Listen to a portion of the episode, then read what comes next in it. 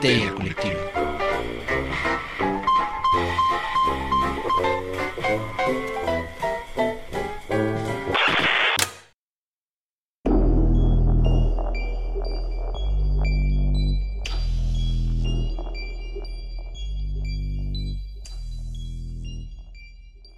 Esto es Histeria Colectiva, el programa donde Fernando Santamaría, el doctor Braham y Ricardo Medina se sientan alrededor del círculo de invocación para abrir la caja de Pandora y volarse la tapa de los sesos platicando sobre ficción, magia, ocultismo, casos supernaturales, literatura y todo lo que tenga que ver con la cultura del horror. Buenos días, buenas tardes, buenas noches. Donde sea que se encuentren y a la hora que se encuentren escuchando esto, muchas, muchas gracias por dejarnos entrar a sus hogares y llevar terror a sus oídos. Y pues nada, cuídense mucho, quédense en casa. Si no pueden quedarse en casa, cuídense mucho, cuiden a otros. Ay, perdonen ustedes, usen cubrebocas.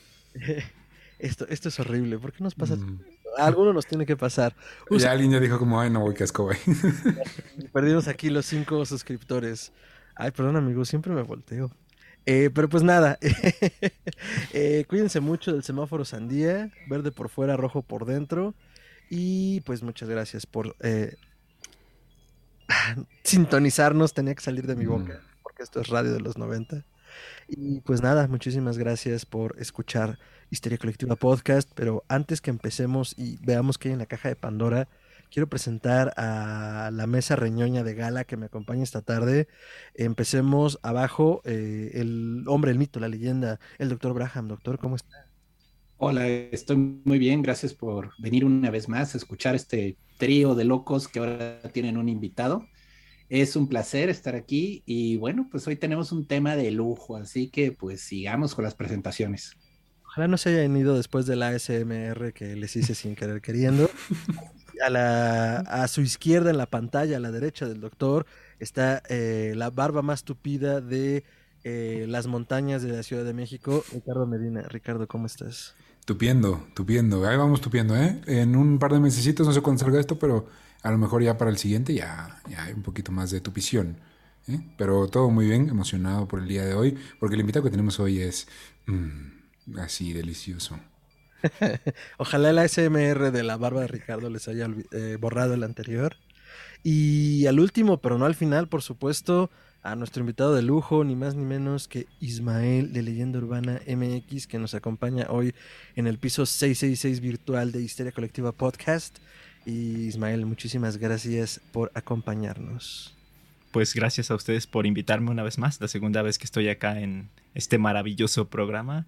Y pues sí se va a poner interesante el, el tema y, y a ver qué, qué tanto me hacen reír como la última vez, que fue hace ya casi un año, creo. No seas mamón, güey, hace casi un año. Se relajaban las cosas, ya, ya estábamos. Bueno, lo vamos a hacer en vivo con, con precauciones, nos desinfectamos y todo. Pero sí, güey, fue hace casi un año. Mm, Es cierto. Entonces, muchas gracias por estar por acá de nuevo. Ya, ya vendrán tiempos mejores y estoy seguro que nos eh, cagaremos de risa en algún momento otra vez, todos juntos echando una cubita.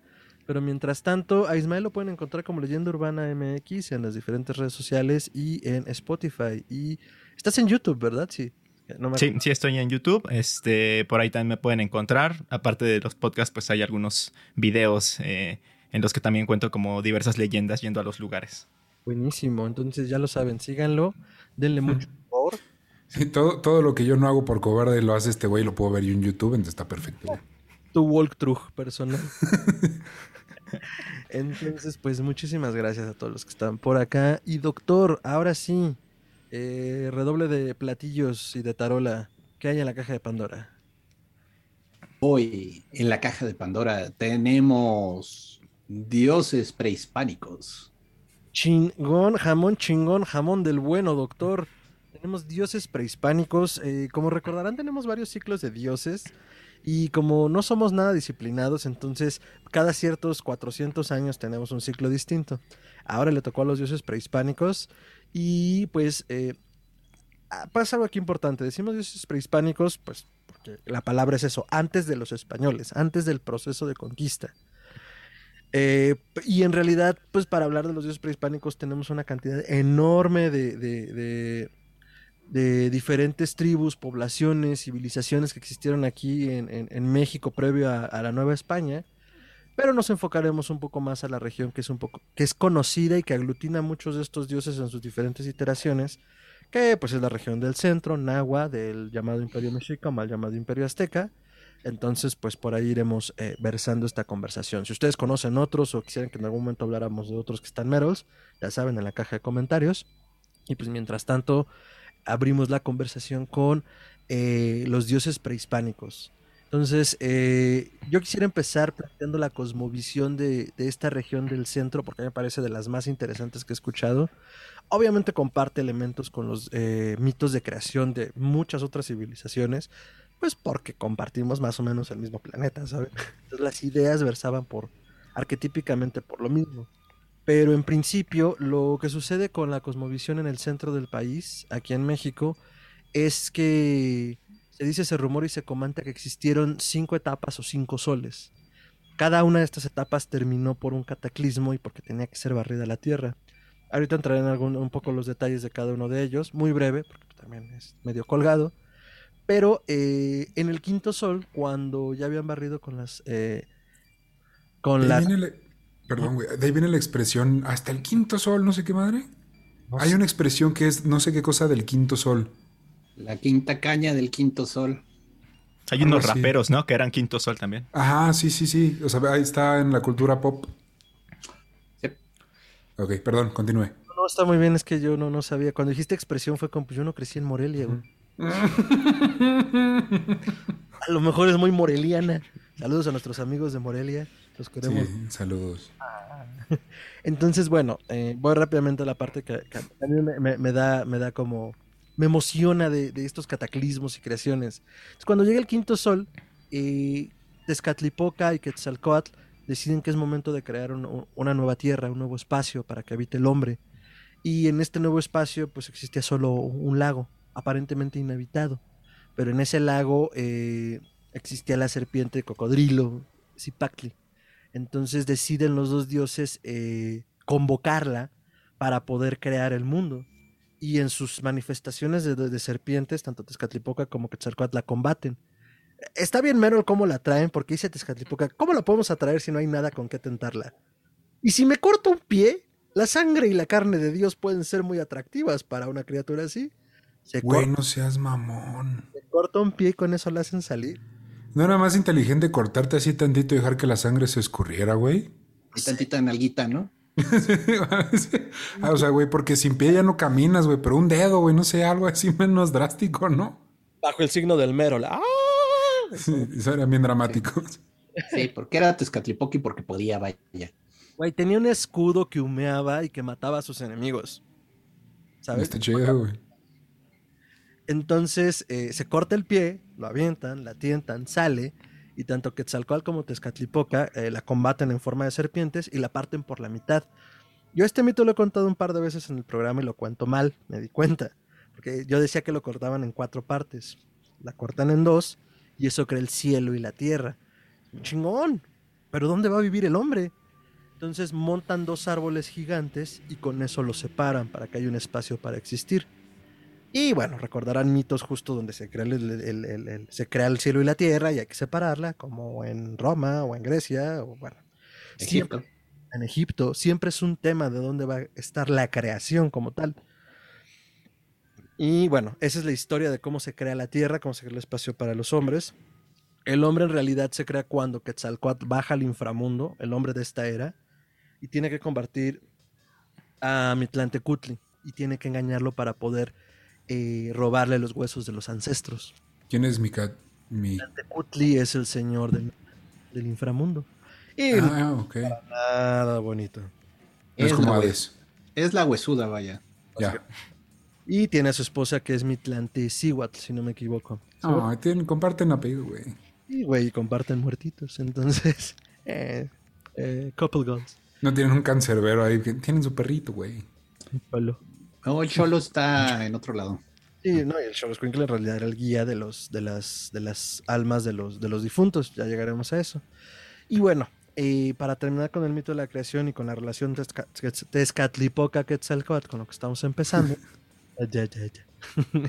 eh, parte de este mito eh, tiene su cierre o el arco se cierra cuando Quetzalcoatl ya gobernando esta tierra y gobernando a los hombres, siendo él el gran gobernador de esta tierra, eh, Tezcatlipoca sigue resentido porque él tuvo que cortarse el pie para crear el mundo.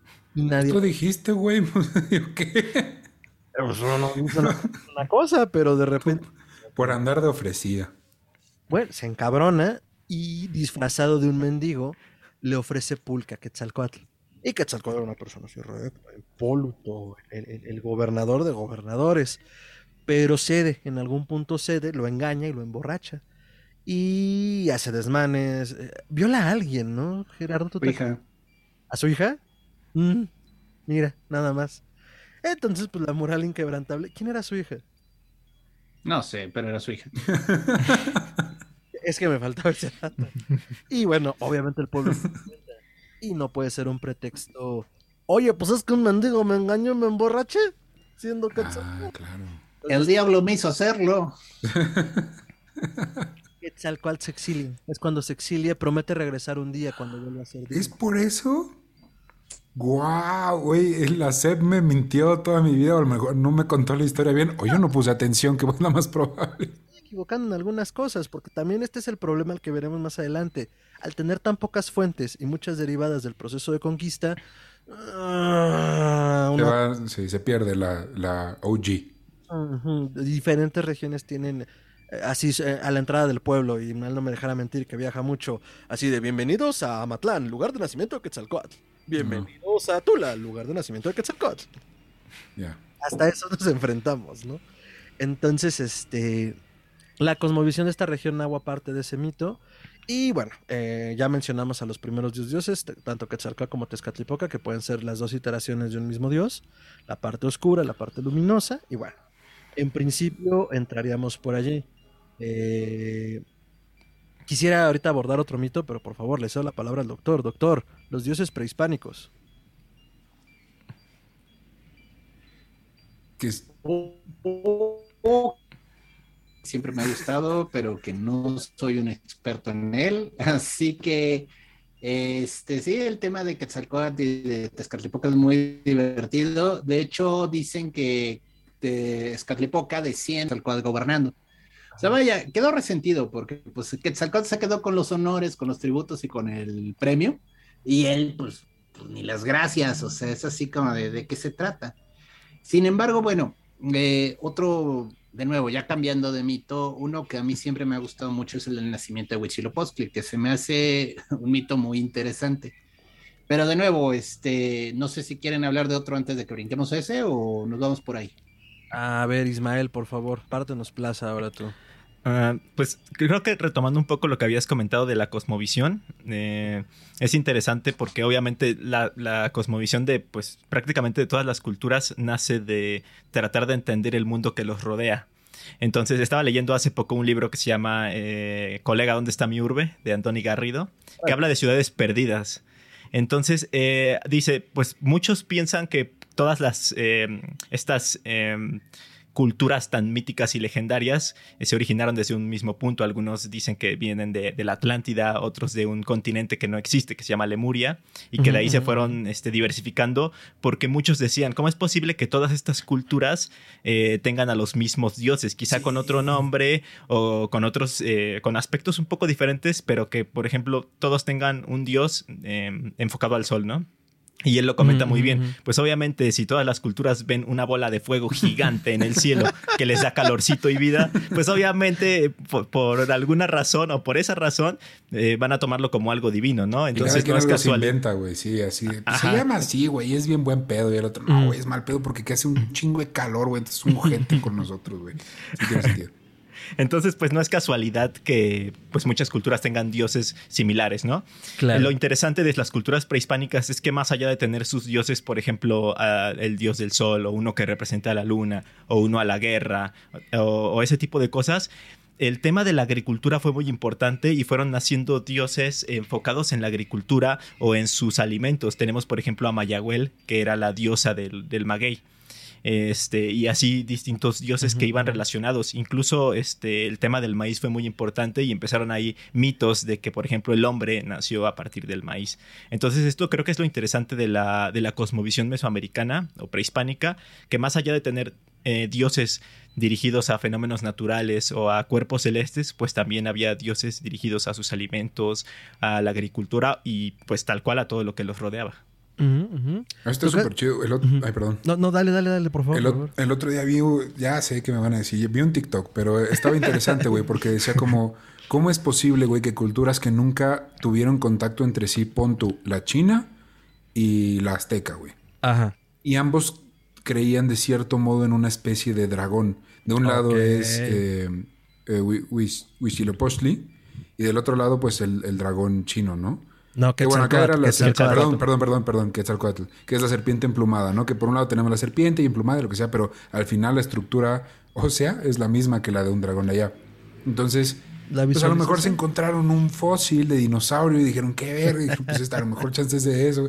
Cada quien se hizo su mito, pero está chistoso porque en ningún momento histórico, al menos registrado, vemos que hayan tenido contacto y que se hayan podido pasar el detalle de, ah, ¿qué crees, güey? Acá tenemos dragones. Ah, déjame lo clavo. Bueno, ya que, ya que pusieron sobre la mesa esta parte, eh, eh, es que, a ver, o sea, de entrada lo van a escuchar quienes estén sintonizando esto, suena conspiranoide, lo es. Pero, pero, pero, pero, y lo hablábamos en el programa anterior de runas, ¿no?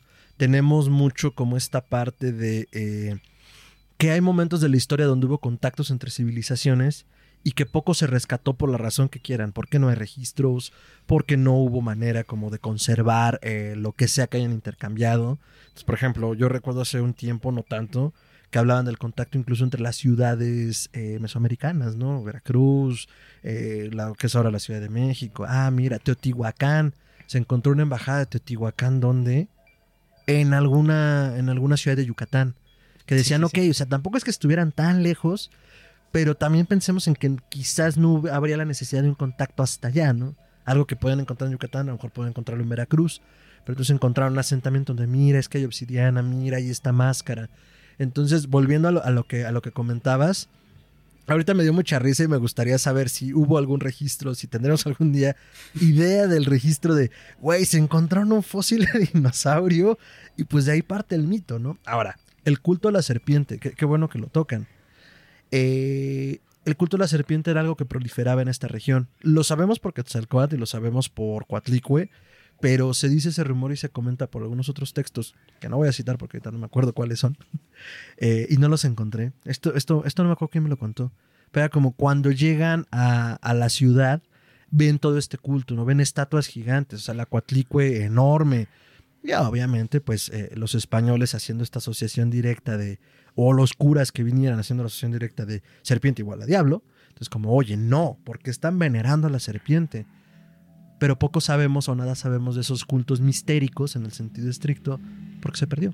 Los códices, eh, y ese dato sí lo traigo por, ti, por aquí en un, en un acto de fe eh, que se hacían entre el siglo XV y XIX, que era el acto de Maní, que se dio en Yucatán, mucho del material, sobre todo de la región de Yucatán, se como allí, por ejemplo, tal cual como guerra de las vanidades, eh, declárate fiel al nuevo Dios, eh, quemando todo lo que representa a tus dioses paganos o, tu vida infiel anterior, ¿no? Y pues ahí quemaban las cosas y ahí se perdió mucho el conocimiento. Súmenle que, bueno, mm, poco se puede conservar también porque los códices eran pintados en papel, como muchos otros de los registros de otras civilizaciones, pues también mucho se perdió en el proceso, ¿no?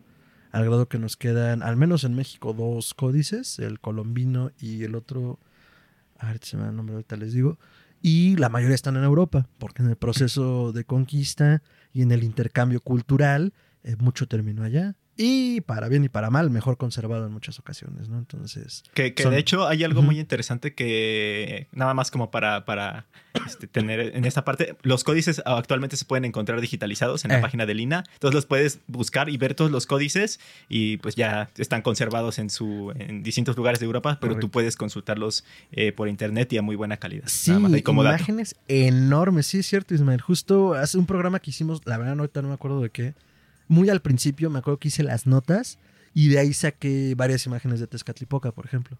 A muy alta calidad, en alta definición, o sea, no les miento, casi de 3000 por 3000 píxeles.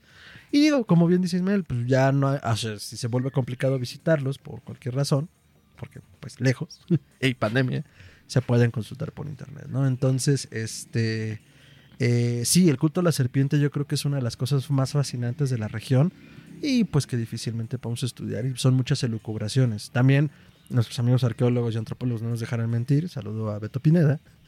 Eh, de repente también hay muchos sesgos en cuanto a los estudios de eh, catalogar mucho bajo ciertas cosas, ¿no? Como objeto de culto, eh, cántaro de culto. No sabemos qué es, pero va a ser un objeto de culto. Pero también se, se debe a este sesgo de información derivado de que pues no tenemos nada más con qué compararlo, ¿no? Entonces, bueno, eh, la verdad me pareció muy atractiva la idea de que hayan encontrado un dinosaurio.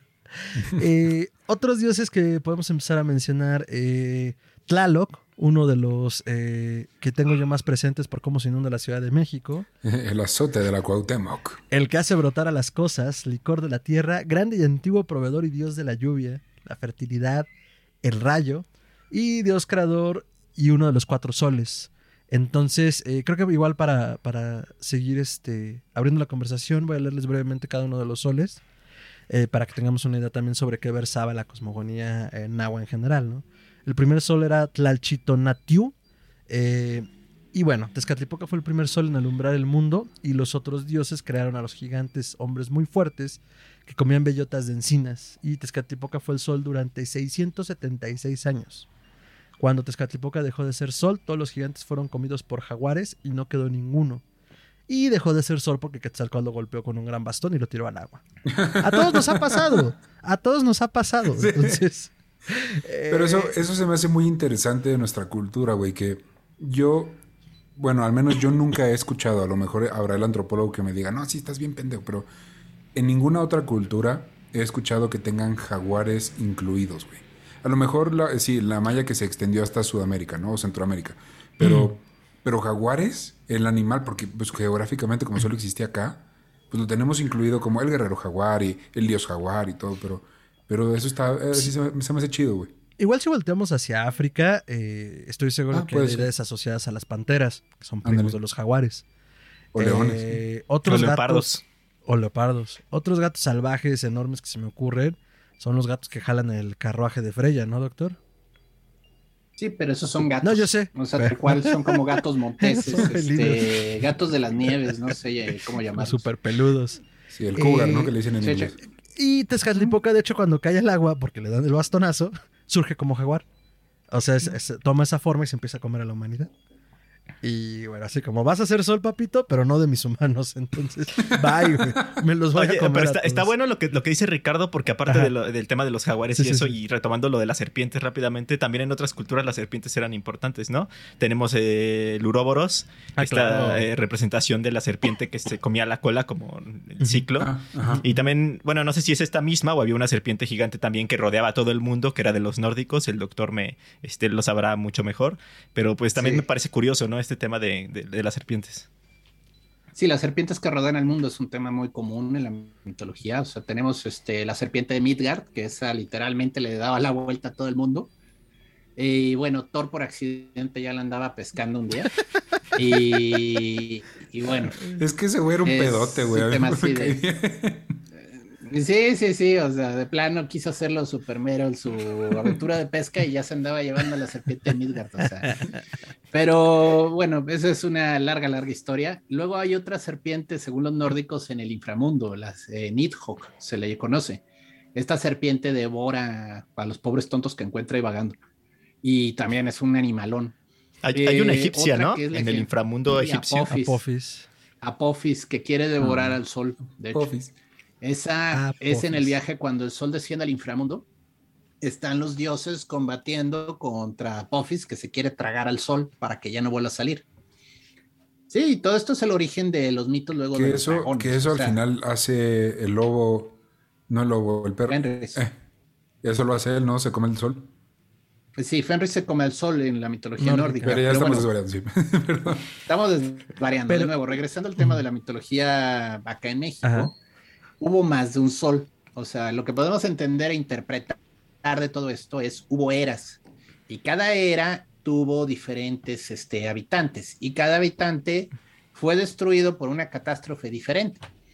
Lo más cercano que yo conozco de esto podría ser en la mitología griega, que se habla de la era que gobernaba Saturno. Cronos, antes de ser depuesto por Zeus, literalmente tenía una era que fue llamada la era dorada. La era en la que los hombres hablaban con los dioses. Y también los hindús tienen un ciclo de diferentes eras en el cual cada vez nos vamos volviendo menos, eh, menos puros, menos perfectos y cada vez nos vamos separando más de, la, de los dioses. A mí me gusta pensar que esta conversión en nuestra mitología de acá de México no es que cada vez sea más chafa lo, el siguiente producto, ¿no? O sea, yo siento que cada era tuvo su, su proceso a diferencia de las otras que sí es como una especie de fábula moral de es que antes era mejor todo, ¿no? Antes el señor Tezcatlipoca brillaba más bonito, o sea, ¿no? Nadie, nadie cuestionaba los soles, o sea, cada sol tuvo lo suyo y como que los habitantes de México en el quinto sol consideraban su era, o sea, este es mi periodo, esta es la era de los humanos. Pero ellos también vivían con la idea de que iba a acabar el quinto sol, o sea, todas estas alegorías de soles que se destruyen y mundos que acaban, para ellos era muy normal un periodo de transformación y cambio, y e iba a llegar otra era. O sea, ellos no veían un final del tiempo, solo veían un ciclo recurrente que cada vez se transformaba en otra cosa. Correcto. Y hablando de los ciclos y las serpientes, sé que hemos desvariado un poco, pero es que han tocado puntos importantes. La serpiente como símbolo, por ejemplo, el Ouroboros yo no lo entendí hasta hace poco, que empecé a investigar más sobre él. La serpiente en el desierto, como último recurso, se come su propia cola para comerse a sí misma. No sé, no sé qué tan consciente sea de ello o qué, tan, qué tanto sea un impulso. Ah, güey, como un perro así de qué es eso, me lo como. Y es ella misma, güey. Ajá, o, si es más bien como un eh, sistema también de autopreservación. La idea de lo que leía, porque era, era un estudio antropológico sobre el Ouroboros, por ahí un documento de una investigación, decían, lo hacen como último recurso de sí, bueno, voy a comer, va a ser mi última comida, soy yo misma, y también era una parte de pues darle fin a su vida de sufrimiento en medio del desierto, ¿no? Después de un cierto tiempo que no encontraban cómo beber, cómo comer, ese era el último recurso. Entonces, las, eh, las civilizaciones o las religiones de, los desiertos, al observar este fenómeno, pues lo asociaron a este ciclo de vida y muerte, y bueno, eh, de ahí parte el símbolo del Ouroboros, simple pero efectivo. Entonces, este, guiña, guiña. Eh, eh, bueno, volviendo a eso, entonces sí, los ciclos de la serpiente son importantes y hasta donde yo sé, igual si alguien es arqueólogo, antropólogo tiene alguna investigación eh, reciente o distinta a la mano, pónganlo en los comentarios, porque pues hasta donde yo me quedé, el culto mistérico de la serpiente en México es poco comprendido, pues porque no hay textos. Entonces no sabemos si hay una asociación parecida, no sabemos cómo, cuál, era la idea de la serpiente aquí en México en, en, ese sentido, ¿no? Y hablando de serpientes, el segundo sol, Quetzalcoatl. Eh, después que Quetzalcóatl pone a Tezcatlipoca, eh, él fue el sol de la segunda edad donde habitaban hombres mono, que se alimentaban de piñones. Y él fue el sol durante 675 años, hasta que, ¡oh sorpresa! Tezcatlipoca lo derribó y levantó un fuerte viento que se llevó a Quetzalcóatl y a los hombres mono. Entonces el segundo sol acabó por viento. ¿Y dónde están los hombres mono ahorita, güey? No sé, pues se los llevó el viento, ¿ves alguno? Nos, nos van a invadir, güey. Ya, teoría de conspiración se la regalo. Planeta de los simios 2. Esa es, es este, la señal de que todo esto fue cierto, porque yo no he visto ningún hombre mono actualmente. Ajá, como cuando Zeus también ofreció deshacerse de los gigantes de hielo. ¿Ves algún gigante por aquí? ¿no? Vota por Zeus. es como en el de los Simpsons con los osos, ¿no? es muy bueno, sí, sí, sí, sí. La patrulla antiosos, el impuesto más caro de la historia, jóvenes. Nación Simpson Forever. Ya sea el doctor y Ricardo. Ricardo se ríe de que me río porque me quiere. y el doctor prefiere ignorarnos. Tercer sol, Tlaloc. Justo regresamos a los soles porque empezamos a hablar de los dioses y salió Tlaloc como el tercer sol. Nos pareció bueno. A ver, ¿qué son los soles y cómo funcionaban? Tlaloc Tlalocatecutli, mejor conocido como Tlaloc, el que hace brotar, dios de la lluvia y el rayo, duró 364 años como sol. Y en esta edad de los hombres mono, en esta edad los hombres mono comían asisintli, que es lo que conocemos como teocintle, simiente como de trigo que nace en el agua. Ok. Pero, a ver, otra vez, voy a recapitular. Entonces, Quetzalcoatl se va volando porque lo mandan a volar con sus, hombres, mono. Todos así colgados de él, así de, no mames. Y luego llega Tlaloc con, sus, con sus, propios hombres mono. Estos ya estaban más mojados. Y, y él gobierna durante chingo de tiempo. O sea, él es el jefe durante un tiempo. Sí, pues 364 años. Ok, ok. Supongo que ese era olía a chango mojado. sí. sí. ¿A qué olera eso? Bueno, ¿este qué? Eh, ok. Ah. Pero Quetzalcóatl hizo llover fuego del cielo y quitó a Tlaloc y fue sustituido por su mujer Chalchihuitlicue. Es la mujer de Tlaloc. Eh, el cuarto sol eh, duró 312 años y alumbró a los hombres pez. Así como la sombra sobre Innsmouth, pero versión mexa. Que en ese tiempo comían eh, cinco copi, simiente como maíz. Y el último año que fue el sol de. Ah, ya no me va a salir, me salió solo una vez. Chalchitlicue. Llovió de tal manera que se cayeron los cielos y los hombres pues fueron llevados por las aguas y se convirtieron en peces, en los peces que conocemos hoy. Entonces, el diluvio los arrastra a las grandes masas oceánicas y ahí se convierten ya en peces. Y el quinto sol, damas y caballeros, Tonatiuh, que es la creación del hombre como lo conocemos hoy. ¿no? Los dioses decidieron que ya tenía que haber un nuevo mundo y era necesaria la recreación del hombre para poblar, para poblar la tierra. Entonces, aquí va el mito de Quetzalcóatl y los huesos. Según el mito, Quetzalcóatl debía ir al inframundo a recuperar los huesos humanos de la última era, la raza que fue convertida en pez por la inundación. El inframundo era un lugar peligroso conocido como el Mitlán y gobernado por Mitlantecutli, señor del inframundo. Y bueno, este, eso, esa fue como a lo que se enfrentó. Por aquí les tenía un verso que creo que no, no lo acabé de- de pasar correctamente. Ahorita en cuanto lo encuentre se los paso. Pero bueno, de esa manera Quetzalcóatl eh, puebla la tierra y bueno, se da el quinto sol que en teoría es la etapa en la que, en la que estamos existiendo. Entonces, eh, eso con eh, los cinco soles. Ahora, eh, la idea de Quetzalcóatl como este gran dios dador, pues tampoco es exclusiva de, la, de, la cultura de las culturas mesoamericanas o de la cultura mexica. Siempre tenemos este gran eh, gobernador, legislador, rey, mago, mítico, eh, que evoca como eh, la dirección que debe de llevar el imperio. Y creo que también es importante vislumbrar cuál era la idea que tenían eh, los mexicas derivado de, la migración de, de esta tribu llamada, mal llamada, no lo sé, aztecas. Era una parte como de destino manifiesto.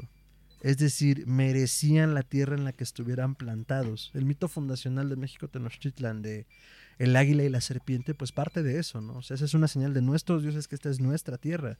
Y con esa idea en mente crearon un imperio. O sea, que tiempo después fue lo que le provocó la caída estrepitosa de la ciudad ante 300 este, soldados españoles, porque había muchos pueblos que querían eh, ver a los mexicas caer, ¿no? Porque eran un pueblo de guerra, eran un pueblo eh, que creía en esa expansión, ¿no? Entonces, sí me lo imagino. Sí, pues, ajá, justamente Sí, por favor. está, está bueno eso porque justamente quien les dio esa señal era Huitzilopochtli y Huitzilopochtli era su dios de la guerra. Entonces, Correcto. prácticamente el dios principal de los mexicas, de los antes aztecas, pues era un dios guerrero y sangriento, que es justo lo que vamos a ver ahorita en el mito de, de Huitzilopochtli, ¿no? De su nacimiento. Exacto, y ahí entra el doctor. Que de nuevo es interesante porque Huitzilopochtli se convierte en muchos sentidos en el sol eh, también. O sea, ya estamos hablando de mitos que se, se sobreimponen cada uno al otro. Sí, se creía en la, cre- en la creación del quinto sol y tiene su nombre, pero al mismo tiempo, este Huitzilopochtli también tiene este papel de dios de la guerra de los eh, aztecas, voy a decir. Y eh, era el sol en muchos sentidos. La leyenda de la- del nacimiento de Huitzilopochtli es interesante porque su madre, eh, estaba un día barriendo el templo y cae del cielo una bolita como de plumas, así como de verdes iridiscentes, como de colibrí. Ella se le hace muy simpática, la agarra y se la guarda en la falda. Igual que va descubriendo que está embarazada. O sea que de nuevo, eso de, de llegó la palomita y, y embarazó a alguien, bueno, pues que creen, aquí también hay mitos de, de nacimientos de ese tipo. Oiga, doctor, perdón que lo interrumpa, pero ¿Mm? una pregunta rápida. Diga usted. Cuando usted dice estaba riendo el templo y el dios estuvo caminando, ¿qué forma tienen esto? ¿De dónde vienen estos dioses? O sea, ¿qué forma tienen? Porque yo me- los puedo imaginar como reptilianos o me los puedo imaginar como personas normales, pero no sé qué forma tienen salvo la, eh, la serpiente emplumada, es así. Bueno, mira, tratemos de pensar en ellos como humanos, ¿sale? Porque de otro modo vamos a volvernos locos. Eh, pero sí, o sea, en general las representaciones, salvo cuando andan muy an- animalescos, suelen ser, este, en los códices se les suele pintar como humanos, casi siempre. Ok. O sea, eh, Tezcatlipoca luego no tiene un pie. pero es un humano, entonces así de ladito, así ya sabes. Como, como que un tocado, como que- No, No, Tezcatlipoca y sí le, tiene como... le ponen el espejo como pie. Ok. Ah, ok, ya te entendí. Es una Sí, manera sí, de reconocerlo. En vez de pie tiene un círculo, es su Ah, espejo. ok. Es que pensé en las representaciones más garigoleadas, tienes razón. Eh, bueno, eh, pero bueno, el punto es, eh, sí, su madre, este, que es una diosa de la fertilidad, vamos a decir que era humana, pero pues se embaraza, ¿no? Y entonces sus 401 hijos se encabronan porque como mamá tuvo un hijo fuera del matrimonio. Los ¿no? hijos eran los Senzón Huitznahuac, así se llamaban. Que eran básicamente ¿Qué te- las estrellas meridionales y del sur Ajá. en el que técnicamente son las estrellas del cielo, y la hermana, que era Coyoshaucli, que, bueno, ahorita te les cuento cómo acabó la señora, la señorita. Y entonces, bueno, deciden ir a matar a la mamá, antes de que nazca el bebé. Y entonces ya están llegando los chamacos, bueno, supongo que eran hombres adultos, pero ahí están llegando a matar a la niña, y de repente ella da luz, y sale Huichilopochtli así de chacarraca. Armado hasta los dientes y adulto. güey. ¿Qué, ¿Qué pedo? ¿Que a quién llamaban? ¿Que a quién querían tronarse? Y pues digo, pues, tremendo animalón. O sea, imagínate. El, el sol contra las estrellas. ¿Quién gana? Tú pues, dime. Depende, pues es que uno está más cerca que las otras. Exacto, dame luz. Entonces agarra y Huichilopochtli comienza a hacer así a la matanza, dijo la matanga, dijo la changa, así a todos los que estaban alrededor. Y a la hermana, Coyoshaucli, la despedaza y la arroja a- cayendo hasta el fondo del cerro donde todo esto ocurrió. El cerro era Coatepec. Coatepec. Y este es muy interesante porque en las ruinas del Templo Mayor, digo, ya las que excavaron, fue donde encontraron el monolito de Coyoshaucli. O sea, el que está ahí en el Museo del Templo Mayor estaba justo debajo de las escaleras del Templo Huitzilopochtli. Ok. Más o menos, digo. Es- Esto se descubrió por las obras del metro. Entonces De es todo un show Luz ahí y de- Fuerza. Ah, Luz y Fuerza. Bueno, pero es todo un tema ahí de excavaciones que luego dieron con el templo y entonces dijeron, ah, pues de aquí es, pero el, monolito es impresionante. Quien no lo ha visto, les recomiendo mucho que vayan al Museo del Templo Mayor si tienen chance. Yo creo que es de los museos más bonitos de la Ciudad de México. O sea, el de Antropología e Historia y el del Templo Mayor son lugares que uno no debe de faltar de ir cuando visita esta ciudad. Valen mucho la pena, están muy bien hechos.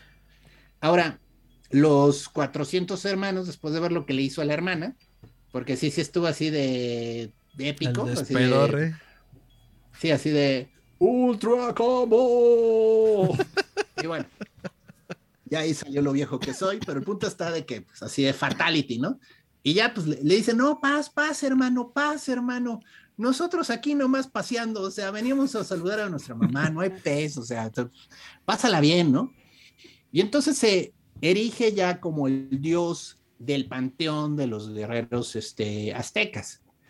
Que de nuevo, ellos veneraban a Quetzalcóatl, veneraban a Tlaloc, a Tezcatlipoca, había lugar para todos, ¿no? Pero el templo mayor de la Ciudad de México era un templo doble.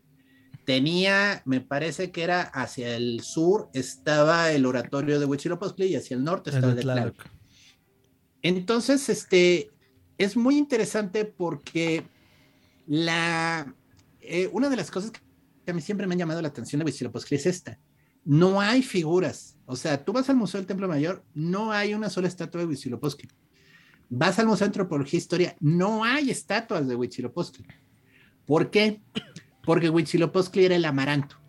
Era Ah. la planta del amaranto con el que hacen las alegrías. Bueno, ese es un dulce aquí tradicional de México. El amaranto lo prohibieron los españoles en la conquista, Oh, ok. porque donde crecía el amaranto técnicamente estaba el dios Huitzilopochtli. Entonces los aztecas lo que hacían es que hacían de las semillas de amaranto estatuas de Huitzilopochtli y le ofrendaban sangre. Entonces era como un sacramento, por así decirlo. O sea, el mismo dios se lo comían, así en el más puro estilo. No. ¿dónde viste eso de eso es mi carne? Esto es mi sangre. Bueno, el punto es, es muy interesante todas esas eh, correlaciones, ¿no? Pero bueno, No. ya, ya, este, yo ya hablé mucho, yo ya dije lo que quería decir porque yo quería hablar de Huitzilopochtli. No mames, pero güey, si te dices metalero y dices, es que Satanás, no, no seas mamón, güey. Esto es el verdadero mero, el cabrón. No diablo, es un mames, pendejo. te, desen- te desangras, güey, sobre la estatua que tú mismo hiciste de tu dios, güey, para que, nah, no seas mamón, güey. Pinche raza dura, güey. Sí, eh, a la Sharkin la, la encuentran los obreros de Luz y Fuerza del centro a dos metros bajo tierra, creo que en la esquina de la calle Guatemala y Argentina, aquí en la Ciudad de México. Y que es lo que da pie justo a las obras de excavación del Templo Mayor, porque la Ok. encuentran allí. Y eh, bueno, ese es el punto con... eh, bueno, y estaba en la base del Huaytocali, sí, de, de, de, de Huitzilopochtli. Entonces, pues sí, bajo el signo del Merol. Ismael, Huitzilopochtli, Huaytocali, bajo el signo del Merol, dioses despedazados. Oye, me parece interesante el tema de que eran 400 hermanos, porque el 400 es un número muy recurrente en estas culturas mesoamericanas. A ver, Por ejemplo, cuéntanos. para los mayas eh, había 400 guerreros borrachos en el firmamento que venían representando a las Pléyades. Eh, Ah. también este, para los toltecas y mexicas ah, había 400, bueno, el 400 significaba como incontable, eh, infinito prácticamente. Y tenían un mito relacionado con, con el pulque, porque este, decían que cuando que el- había unos 400 conejos que eran los dioses del pulque. Ah, Como el Entonces- mezcal. Ajá, en- y justamente por eso el mezcal se llama así, 400 conejos, por el mito. Entonces resulta que cuando alguien se emborrachaba, era poseído por uno de los espíritus de los 400 conejos. Y Ah, por caracas. eso, cada uno cuando se emborracha tiene diferentes comportamientos o actitudes, porque este, lo posee un conejo diferente. Entonces, por ejemplo, No mames. entonces, es muy interesante esto y te digo, el número 400 como que tiene muchas eh, cosas relacionadas en la, en la mitología. Deja Voy a que, me, que me- se me entre el conejo, espérame. Me voy a ir a poner una pedota Sí. ahorita a ver cuál me toca. Sí, entonces tenemos el conejo. Soy tu hermano, soy tu hermano, bro. Compare. Tenemos el, Compare. tenemos el conejo, el conejo dormilón. Fer, Fer, a Fer lo invade el conejo dormido. Ay, después de los 30 creo que es el único que te invade, güey. Qué Eh, horror. tenemos el, eh, el conejo pedero. El ¿qué? ¿Qué me ves? ¿Qué me ves? ¿Qué me Así el ves? chile usted nunca vio por la abuela, tío. El, el conejo resentido, el que te saca los resentimientos en ese momento. Güey, yo en la prepa estaba contigo y te pedí que me dejaras copiar en el examen de biología y no me dejaste. Y me fui extraordinario. El conejo que pone banda ya bien mal. El que pone a José Ya José. pongan a Luis Miguel. Es un conejo. Güey, pero a ti te gusta Black Sabbath, que pongas a Luis Miguel, dije. El conejo tío borracho de la boda con la corbata en la cabeza. Ay, deberíamos de hacer dibujos de eso. Alguien haga Un libro con cada conejo. 400 páginas, güey. Una con cada conejo. Para colorear. Ay, qué chido. Qué buena onda. Los 400 conejos. Sí, y estas estrellas, eh, decía Gerardo lo de los hermanos. Lo que hace Huichilopochtli al final es aventarlos al firmamento. Como pues se me pelan, no se me vuelven a reunir y vámonos. Y lo interesante aquí son como, digo, es entrar como en estas curiosidades donde dices, vale, hablan a lo mejor de las mismas estrellas.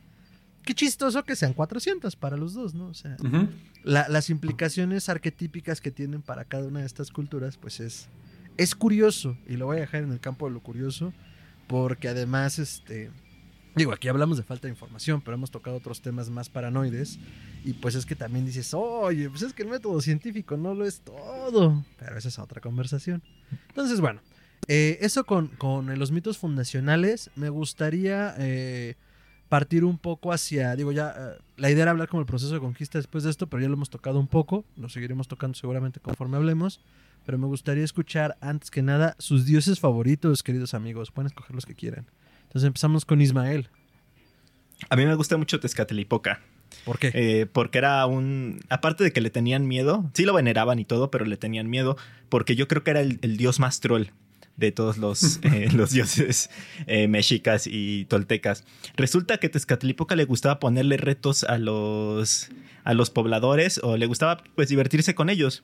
Hay una leyenda que se llama Yohualtepustli, eh, el hacha nocturna se le llama también, que era un espíritu de, de un, de una persona sin cabeza que tenía una tajada en el pecho. Lo tenía abierto y se le veía el corazón. Ah, la madre. Entonces se supone que cuando caminaba, cuando, ajá, justo cuando se le cerraba ese tajo, se escuchaba como un hacha cortando algo. Entonces, este, pues aterrorizaba a los pobladores este personaje.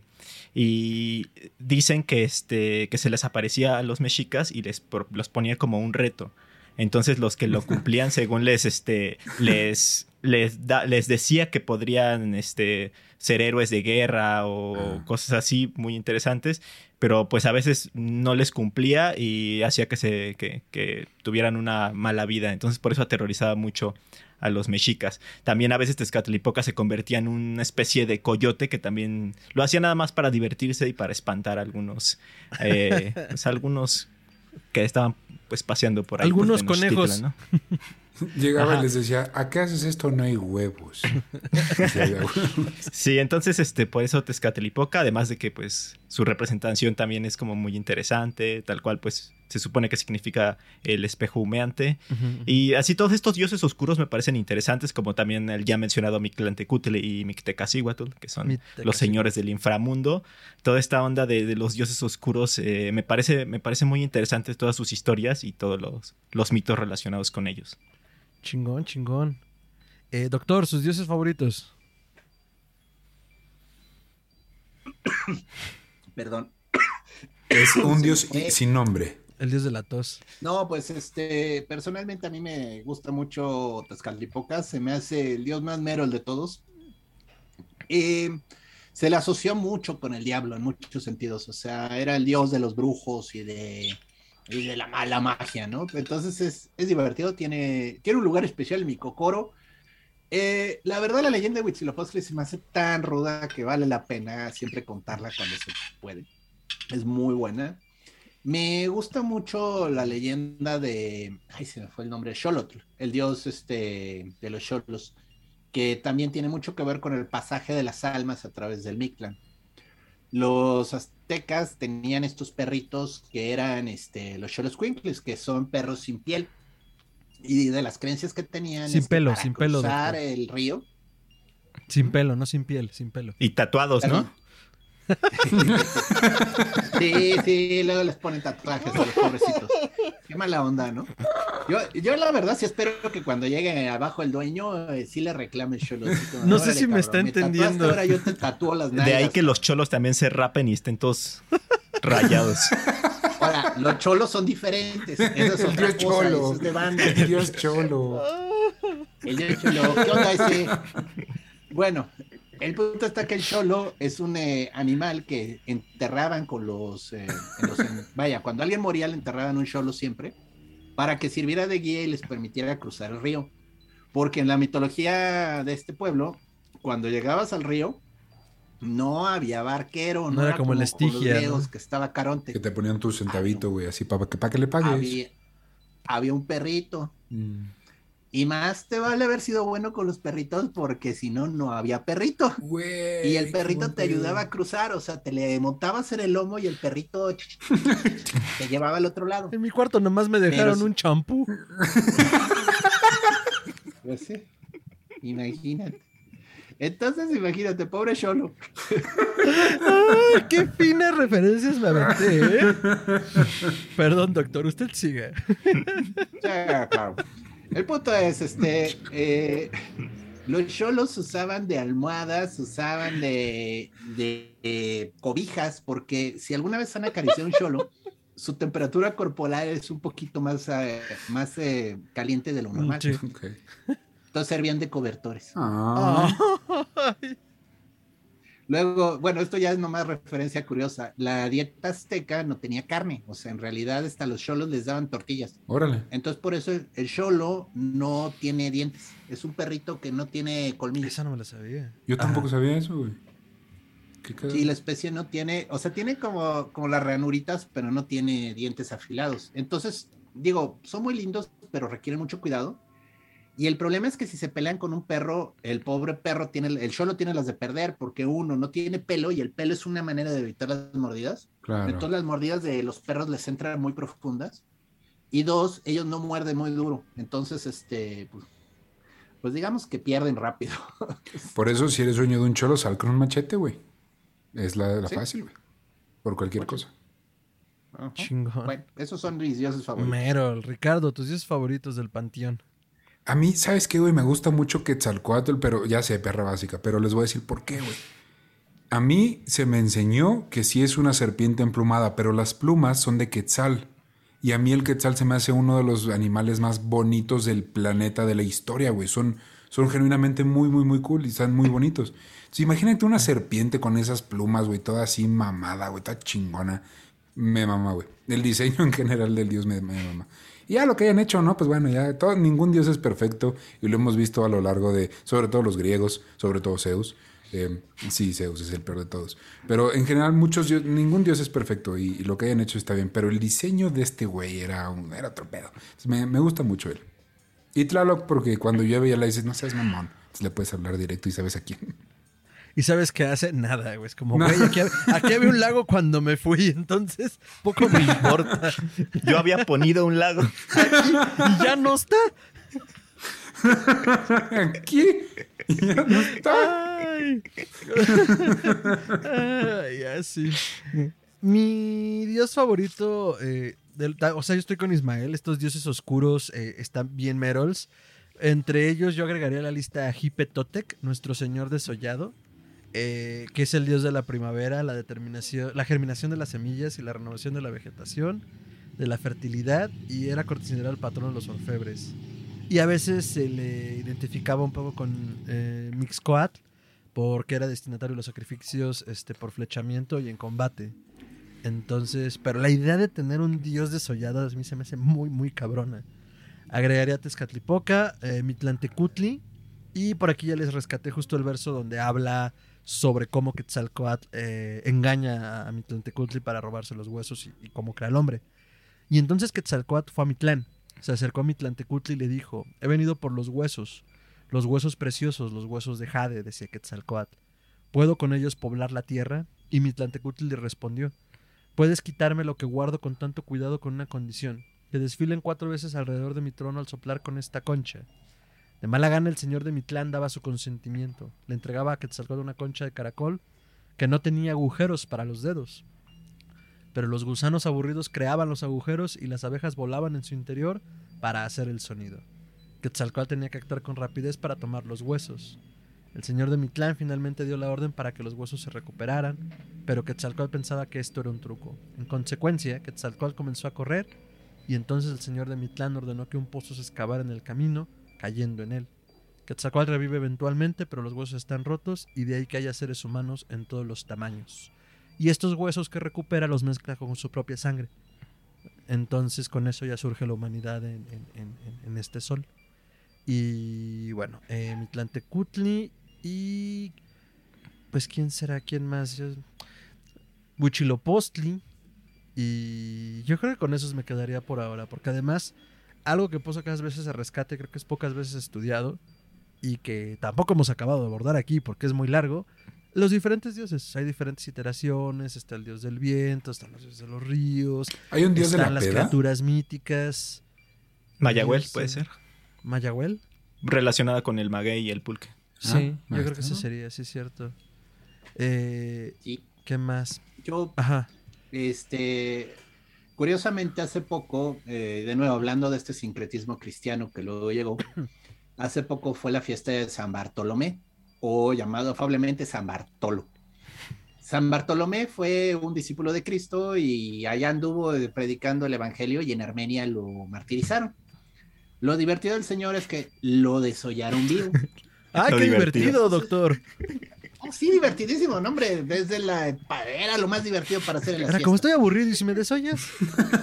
Sí, pero ¿con quién creen que lo, con quién creen que lo sincretizan aquí en México? O sea, hay muchas iglesias de San Bartolomé y en cierto sentido están viendo a Xipetotec. ¡Ay, ya tengo santito! Pues, por ejemplo, a, a algunos, este, el señor de Chalma lo relacionan con Tezcatlipoca, ¿no? Por el tema de las festividades que se hacían por él.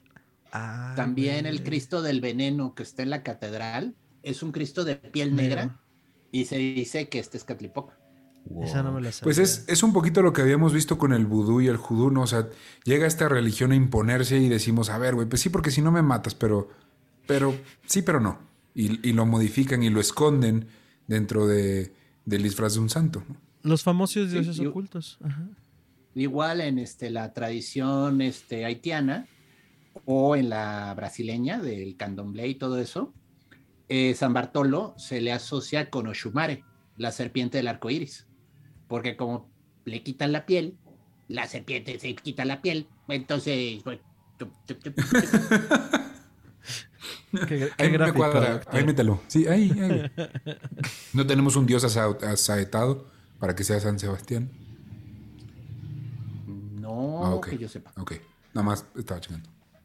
Sí, ese, ese punto que tocan es importante, los dioses ocultos. Al final de cuentas y después del periodo de conquista, eh, ya lo mencionábamos, ¿no? Mucho de esto se pierde porque se pierden los códices, mucho de esto se pierde porque eh, las crónicas que hacen eh, Fray Bernardino de Sagún y otros conquistadores y otros frailes, pues son versiones tergiversadas y muchas después ya versan más sobre el proceso, el proceso de sincretismo y el proceso de convertir eh, la guerra de conquista ya en, un proceso administrativo y expandir las fronteras de la Nueva España, ¿no? Entonces, eh, y bueno, más bien también las crónicas de los frailes versan sobre la protección que tratan de comenzar a hacer ellos, ellos sobre los sobre los indígenas, ¿no? Protegerlos de los abusos ya derivados de estas estructuras de poder pensadas para eh, el hombre blanco. Entonces, eh, sucede esto, los dioses ocultos sincretizados con los nuevos santos, los nuevos dioses. Y no sé si en tus viajes, Ismael, a lo mejor habrás visto dentro de las estructuras, las catedrales, los edificios. Sé que también hay mucho de esta eh, iconografía prehispánica, muchas veces oculta dentro de los este, edificios de culto, ¿no? Las iglesias. Esto es súper interesante. sí, más allá que verlo reflejado dentro, eh, sucede debajo. Por ejemplo, eh, la catedral, bueno, la, la iglesia esta que está en Cholula, pues está construida sobre una pirámide ¿No es cierto? eh, y muchas construcciones españolas, digámoslo así, están sobre ruinas de algunas cosas prehispánicas. Hay en la, no me acuerdo cuál es esta calle, este, en el centro, donde está, es una institución bancaria, me parece, se puede ver eh, la cabeza de una serpiente emplumada abajo, porque pues decidieron construir eso encima, como también para mm, demostrar esta superioridad o esto de que estaban conquistando esta cultura, ¿no?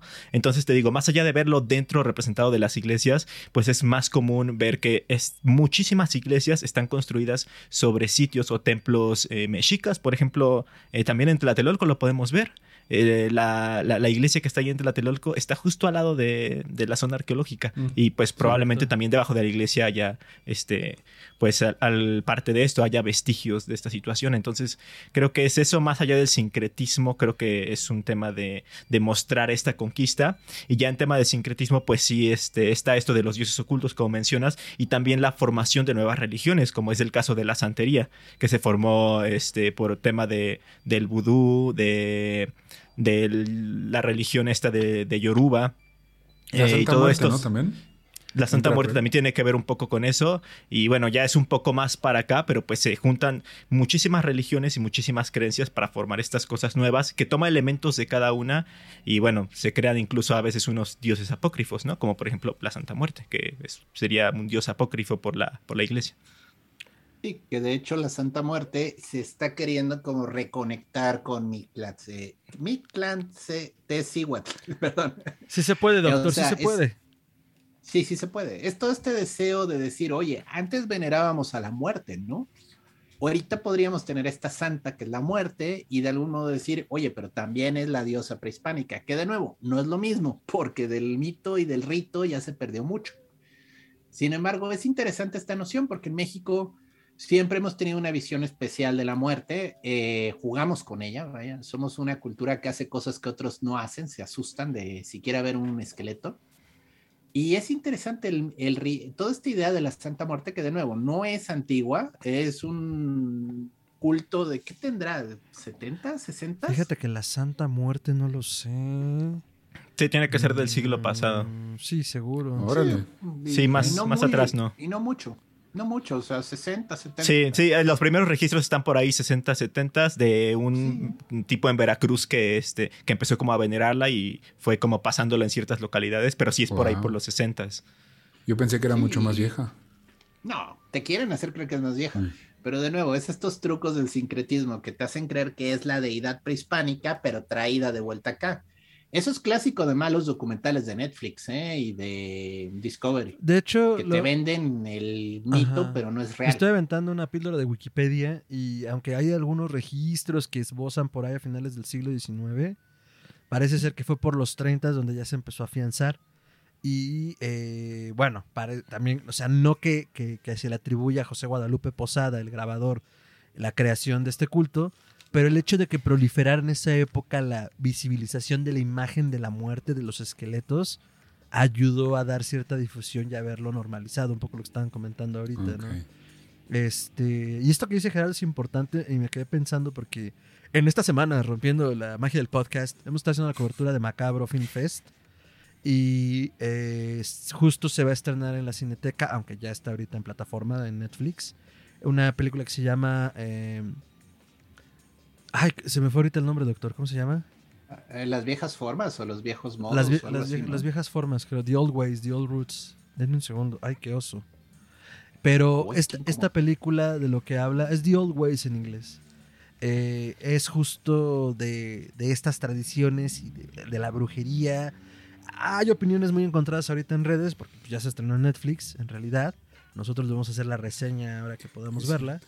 Y, bueno, la idea es tratar de recuperar ah, en términos de storytelling y a nivel fílmico, pues todos estos temores y, esta magia y mística mexicana, ¿no? Que es lo que hemos estado hablando, que se nutre de las culturas prehispánicas, ¿no?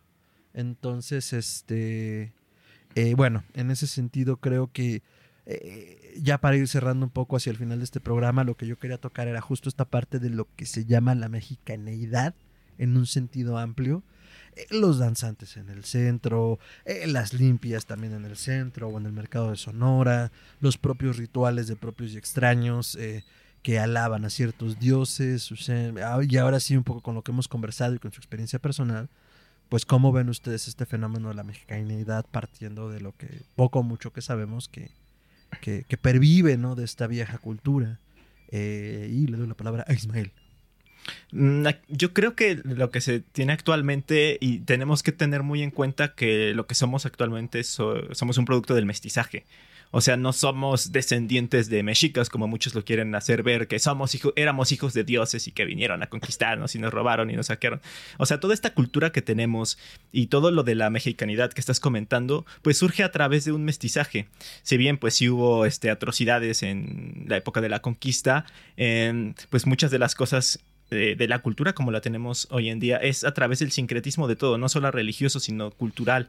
Entonces, em, hay un libro que se llama México a tres bandas, en donde participa este Juan Miguel Zunzunegui, que es un escritor mm, este, que, habla mucho de, temas de, mexicanos. Pues él habla de que, pues, Ajá, que, el hecho de que seamos un país de, mariachis, pero también de vestigios prehispánicos y de iglesias y de todo esto, o sea, todo, todo lo que nos rodea tiene que ver con, esta, con este mestizaje.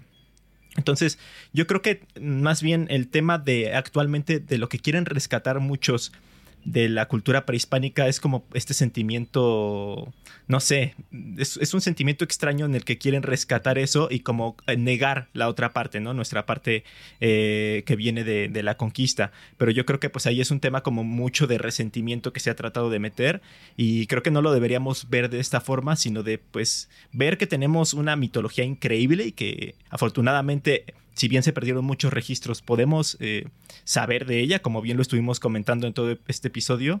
Y pues a, la par tenemos un montón de otras cosas que vinieron de otros lados y que es lo que nos enriquece totalmente, ¿no? Eh, y bueno, creo que va por ahí como, esta opinión que yo tengo. Muy bien, muchas gracias Ismael. Justo, antes de poder preguntarles a ustedes, la idea de la mexicanidad, o como lo estoy planteando ahorita, es justo esto que dice Ismael, y es que hubo un movimiento mexicano que empezó en los 50, que fue el Mexicayotl que la idea es que fuera la piedra fundacional de la nueva mexicanidad, que lo plantea Antonio Velasco Piña, este, el novelista y escritor espiritual, eh, lo que sea que eso signifique. Y bueno, a partir de este movimiento de Mexicayotl, pues la idea era justo recuperar todo esto que plantea Ismael. En los últimos años ya hemos visto que en otros países, por ejemplo en Runas hablábamos también de este movimiento que trata de rescatar el culto a los viejos dioses de alguna manera. Astarte se llama, doctor, creo. O estoy inventándome. ¿Cómo? Asatru. Asatru, muchas gracias. No sé dónde saqué estarte. Ya estoy combinando cosas en mi cabeza. Entonces, este movimiento fue un movimiento identitario que mucho copenetró también en la cultura chicana en los Estados Unidos. Al nacer en otro país o al cohabitar en otro país donde de lo único que escuchan de la mexicanidad es lo que heredan de los abuelos o de los padres, el mexicayotl pues vino a copenetrar muy bien en estas comunidades como un sentido identitario. Pero es que al final creo que es identificar eso, ¿no? Que sí es y que no es.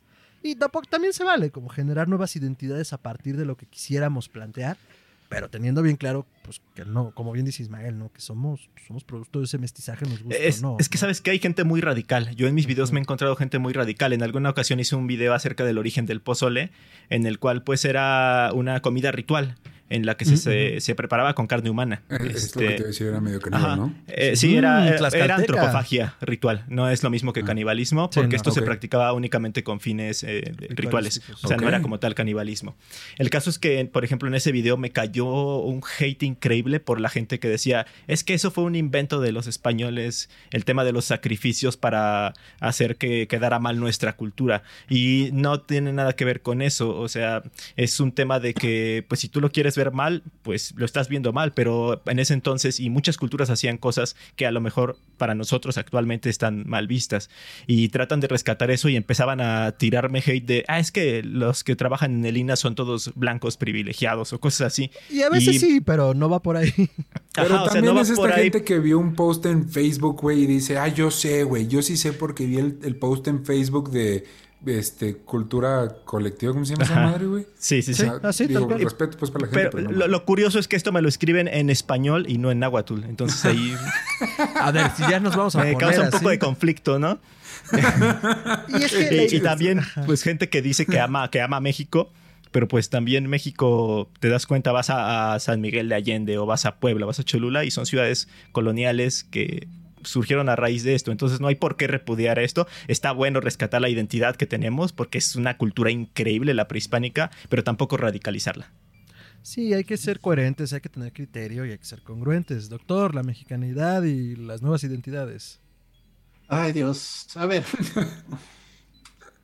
Eh, de nuevo, yo creo que realmente las prácticas antiguas se perdieron. Ok, the old ways are lost. No hay, no hay manera de recuperar el culto a los antiguos dioses. O sea, no se sabe cómo, no se entiende perfectamente. Sí se sacrificaba gente. O sea, lamento reventarles la burbuja, chicos, pero sí se sacrificaba gente. Era un sacrificio ritual y todas las culturas, no solo los mexicas, lo hacían. O sea, eso por todos lados pasó. Eh, entonces, esto es un movimiento de reconstrucción, es bonito, o sea, es cute. La verdad es chido que se esté haciendo un esfuerzo por conectar con nuestras raíces, pero no se puede evitar partir de cero. Es un reconstruccionismo, como muchas prácticas. El Asatru también es reconstruccionismo, aunque les arda. Nadie, no, no, no hay maestro ahorita que te revele los misterios sagrados del Mexicayoctl o de cómo adorar a Huitzilopochtli. Eso no es, ¿eh? O sea, el maestro que encuentren les va a dar su versión. Igual en alguna sierra perdida de Oaxaca o de Puebla existe gente que sabe y practica las formas viejas, puede ser. Pero ¿saben qué?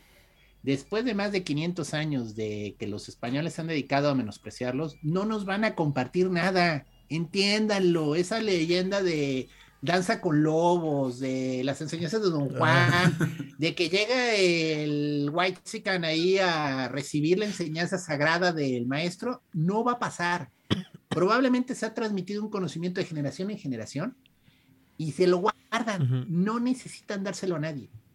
Y así va a seguir. O sea, lo lamento, no hay una manera de ganar la confianza de gente que por más de 500 años no los bajaron de indios patarrajada. Y es horrible, porque son también parte de nuestro pueblo, de nuestra identidad. Sin embargo, es muy complejo. O sea, México fue un país con muchísimo racismo, Todavía tenemos barreras que superar en ese sentido. Y pues no sé cuándo vaya a ocurrir. Ahora, en cuanto a las prácticas del mexicanismo, qué bueno que se hacen, espero lo logren. Puntos. Eh, lo que se hace en Sonora, por ejemplo, en el mercado de Sonora no se hace magia tradicional mexicana. Se hace magia derivada de las prácticas españolas, ibéricas. Ah. Que esas vinieron con todos los conquistadores, con sus esclavos, con sus familias y el pueblo español es un pueblo supersticioso. Oh, sí.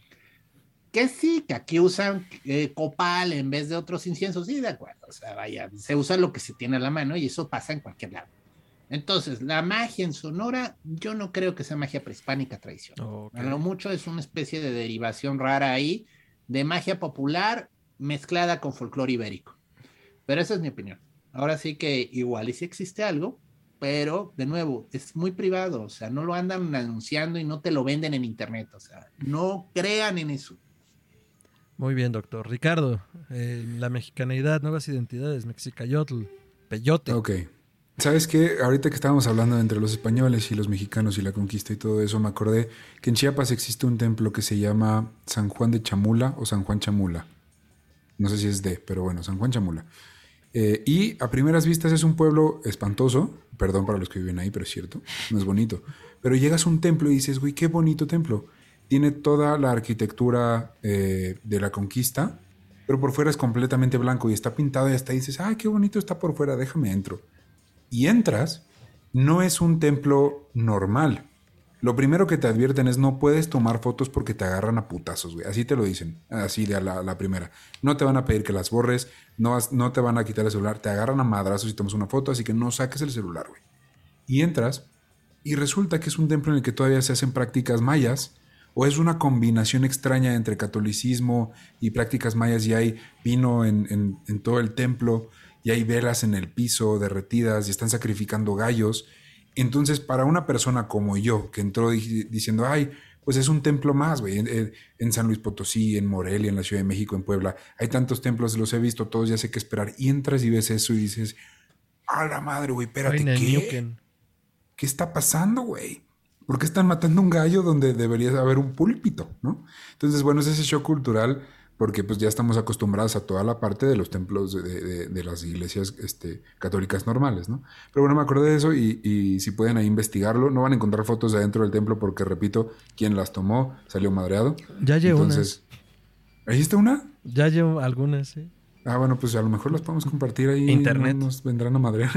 Pero Pues, bueno. eh, el chiste es eso. Y en cuanto a la mexicanidad, mire, ya, ya, ya se abordaron el, el tema histórico-cultural. Yo sí, si algo les puedo dejar es, es, eh, una frase que dijo Chabela Vargas, que si bien nació en Perú, ella dijo que los mexicanos nacemos en donde se nos dé nuestra chingada gana. Entonces, si ustedes son mexicanos o se sienten mexicanos, disfruten el mariachi y disfruten el tequila y todas esas cosas y, y, eh, abrácenlo y no se sientan apenados por eso eh, nunca. Entonces, eh, creo que es algo muy bonito ser mexicano y yo lo porto con mucho orgullo. Entonces, así deberían ser todos. Muchas gracias. Esta fue mi TED Talk. O sea, acabas de decir que deberíamos ser como tú. Sí. Bueno, a partir de ahora soy noruego. Muchas gracias. Me pueden llamar Thor. Así de, así de Ricardo, pero tú tomas Bacardí. No te, no te veo tomando pulque en este momento, Ricardo. Es que ahí está la cosa. Yo tomo de todo. Acá. Nunca No, te he no visto tomar pulque. Te vas a tomar una foto tomando pulque y la voy a subir a Instagram.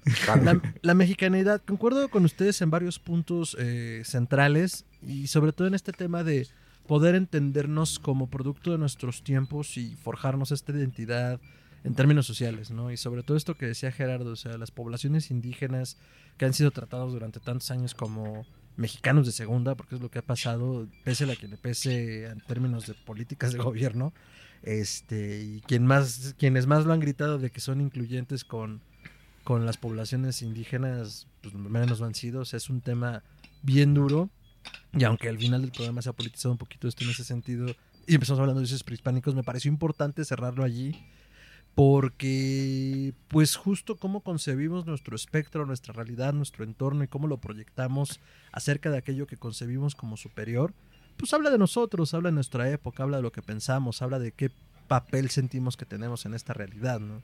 Entonces, a mí, digo, los hemos pasado un poco a ojo de águila a los dioses prehispánicos, pero me parecen monumentales en todo el sentido de la palabra, ¿no? Entonces, habla de cómo se concebían esas culturas, ¿no? Culturas no solo guerreras, sino culturas con conocimiento, culturas que se plantaban en un espacio y decían, bueno, de aquí soy, este es mi espacio y, y coexisto con los demás, ¿no? siendo la Nahua, pues también la más poderosa de todas. Y me gustó que mencionara hace ratito este Ismael Tlatelolco, porque hablando de este poderío, eh, Tlatelolco y toda esa zona del barrio Bravo ha sido un bastión de resistencia desde siempre. Si bien estaba en la zona de, del México Tenochtitlan, eh, no era precisamente México Tenochtitlan, ¿no? Y a la fecha sigue siendo el barrio Bravo esta parte como guerrera y dura que se resiste a, a ser absorbida en muchos sentidos. Entonces, bueno, volviendo al punto, lo que yo creo de la mexicanidad es que se entiende este rescate identitario como un reconstructivismo. Y que también sobre eso tienen mucho, en muchos sentidos carta libre, ¿no? O sea, no pueden no ceñirse a, una estructura muy, muy, muy, este, ay, se me fue la palabra, muy rígida, y a partir de ello generar una identidad que puede ser igual de válida, ¿no? En ese sentido. Entonces, eh, más bien es como entender de dónde venimos, saber dónde estamos y de esa manera poder saber hacia dónde queremos llegar. Por otro lado, si me dicen que si quiero tener un espejo de este tamaño para honrar a Tezcatlipoca, voy a decir que sí, pero con mucho miedo. Pero sí tendría un espejo de obsidiana de este tamaño. Me da miedo, pero lo acepto. pero lo, voy a, lo me ofende muchísimo, pero lo voy a tomar. Entonces, este, pues la verdad, eh, muchas, muchas gracias a todos por hacerse este espacio eh, para que pudiéramos debrayar sobre la mexicanidad, los dioses ocultos, los dioses prehispánicos. Espero que pronto podamos hacer algo mucho más estructurado en cuanto a hablar de algunos otros dioses o algún otro ciclo de mitos. Y pues nada, muchísimas gracias a todos por acompañarnos, sobre todo Ismael, que sí hizo un chance en su apretada agenda para poder estar por acá en Evil Inc. Entonces, Ismael, muchísimas gracias por acompañarnos. No, un gustazo de verdad. Este, se puso buena la plática como siempre y se terminan aprendiendo un montón de cosas. Es lo bueno de este podcast porque no solo te entretienes, sino que aprendes un montón. Yo por eso vengo. y Ricardo hace reír. y Ricardo pues ahí es medio payaso. Ricardo existe. Hay de todo. Hay de todo en la viña del Señor. Entonces, pues muchas gracias, Ismael. No, al contrario, gracias a ti. Y ya sabes, esta es tu casa horrorosa y oscura y húmeda de Histeria Colectiva. Y pues compártanos tus redes, por favor. Eh, me pueden encontrar en todas las redes, Facebook, Instagram, Twitter, eh, Spotify, YouTube, como Leyenda Urbana MX. Ahí me buscan, la portada o la imagen de Avatar son unos... Eh, pues son imágenes representativas de leyendas mexicanas. Por ahí sale La Llorona, salen algunos otros monstruos mexicanos. Y pues por ahí me pueden seguir y escuchar mi podcast en el que hablo únicamente de leyendas o de terror, pero relacionado a México, únicamente de México. Y entonces, así que ya lo saben, si quieren aprender sobre lo mexicano y lo horroroso y lo oculto y lo tradicional, eh, leyenda urbana es la opción. Entonces, muchas gracias Ismael. Eh, Ricardo, tus redes. Arroba Rix en Twitter e Instagram, donde debrayamos de películas, series, música, de todo un poco. Y también si quieren ir a darle una orejeada a arroba Podcast Estamos por ahí compartiendo la vida e historia de las leyendas de la música y también un poco de música actual. Ya estamos expandiendo nuestros horizontes.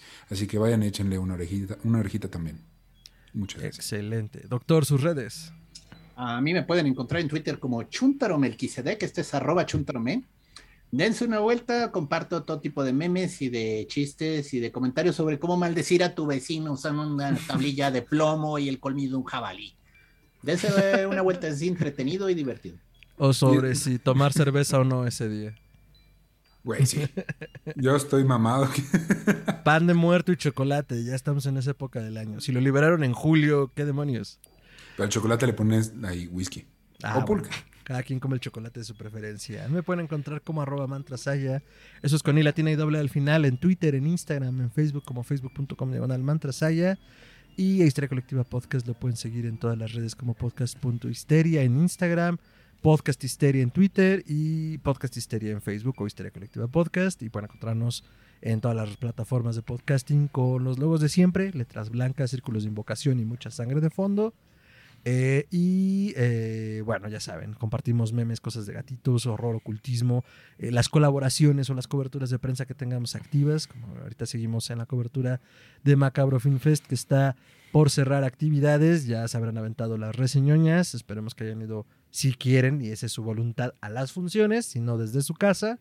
Y pues también compártanos qué les pareció todo lo que se presentó por allá en Macabro Film Festival. Em, también nos pueden escribir a historiacolectivapodcast.gmail.com o eh, consumir nuestros contenidos, reseñoñas y lo que vayamos construyendo en ese bonito lugar llamado Internet en histeriacolectivapodcast.com, porque ya vivimos en el Internet, damas y caballeros. Nos Ya surfeamos en la web. Tres desveladas y una página de plantilla, pero ya está ahí arriba, entonces este, la iremos actualizando poco a poco porque el webmaster y el productor y el que graba y el que alimenta al gato pues es la misma persona, entonces este, denle, denle chance, pero ya iremos agregando cosas. entonces, muchas, muchas gracias a todos por conectarse y sintonizar, voy a decir sintonizar hasta que me muera ya, me di por vencido a Histeria Colectiva y pues nos vemos en la siguiente emisión. Hasta entonces. En mi cuarto nomás me dejaron un champú.